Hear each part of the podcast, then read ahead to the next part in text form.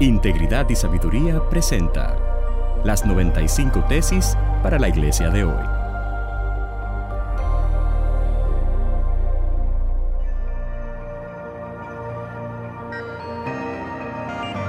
Tesis número 74 para la iglesia latinoamericana de hoy. Dios es soberano, Satanás no. El movimiento de guerra espiritual ha hecho estragos a múltiples niveles.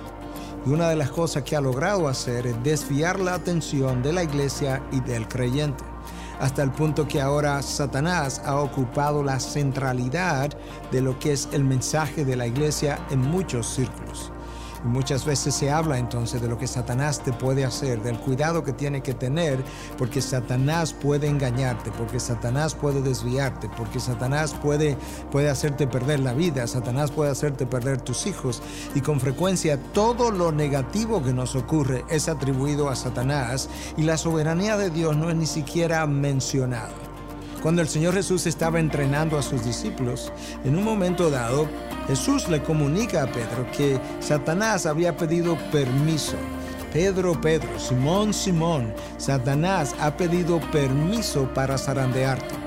Pero Jesús inmediatamente después dice, pero yo he rogado por ti para que tu fe no falte. Nosotros vemos el mismo ejemplo, la misma ilustración con Job. En un momento dado, Satanás se aproxima a Dios y le señala que la fidelidad de Job se debe a que él lo tiene cercado, él lo tiene protegido.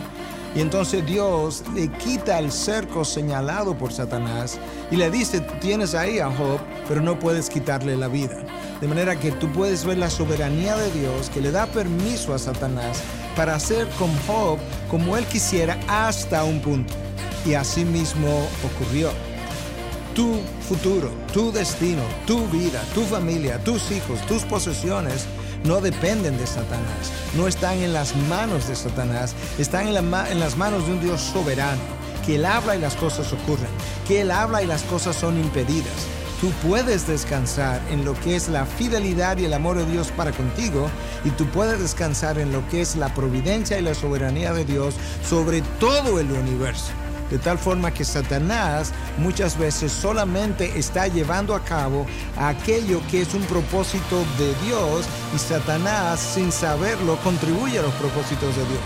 Y es así como en el libro de los Hechos nosotros leemos que en Jerusalén se juntaron Herodes, Pilato, los romanos, los judíos, y que ellos hicieron todo cuanto había sido previamente determinado.